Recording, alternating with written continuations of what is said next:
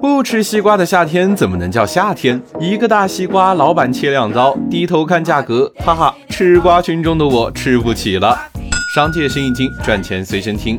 今年的西瓜有多贵？买一个都算败家。某东上宝叔的无籽麒麟瓜，一个就要六十块；知名的庞各庄迷你瓜，一个也得二十块。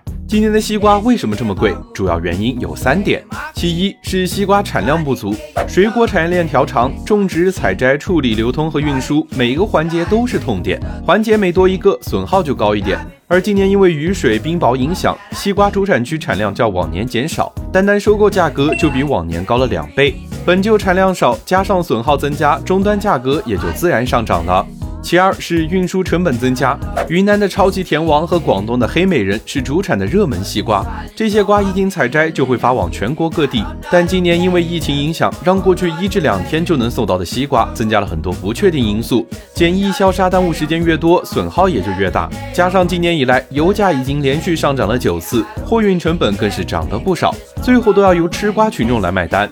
其三是进口水果锐减，进口水果需要经过海关检查、消杀和核核酸检测几个环节。今年进口水果的价格普遍涨了十倍左右，但销量也不及往年。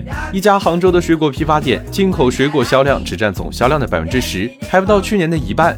除了产量不足、成本增加和补充少，终端精品店和水果的品牌化也是造成今年西瓜贵的原因。不过，随着本地瓜的上市，西瓜的价格将在未来有所回落。评论区聊聊，你们那儿买个西瓜现在要花多少钱？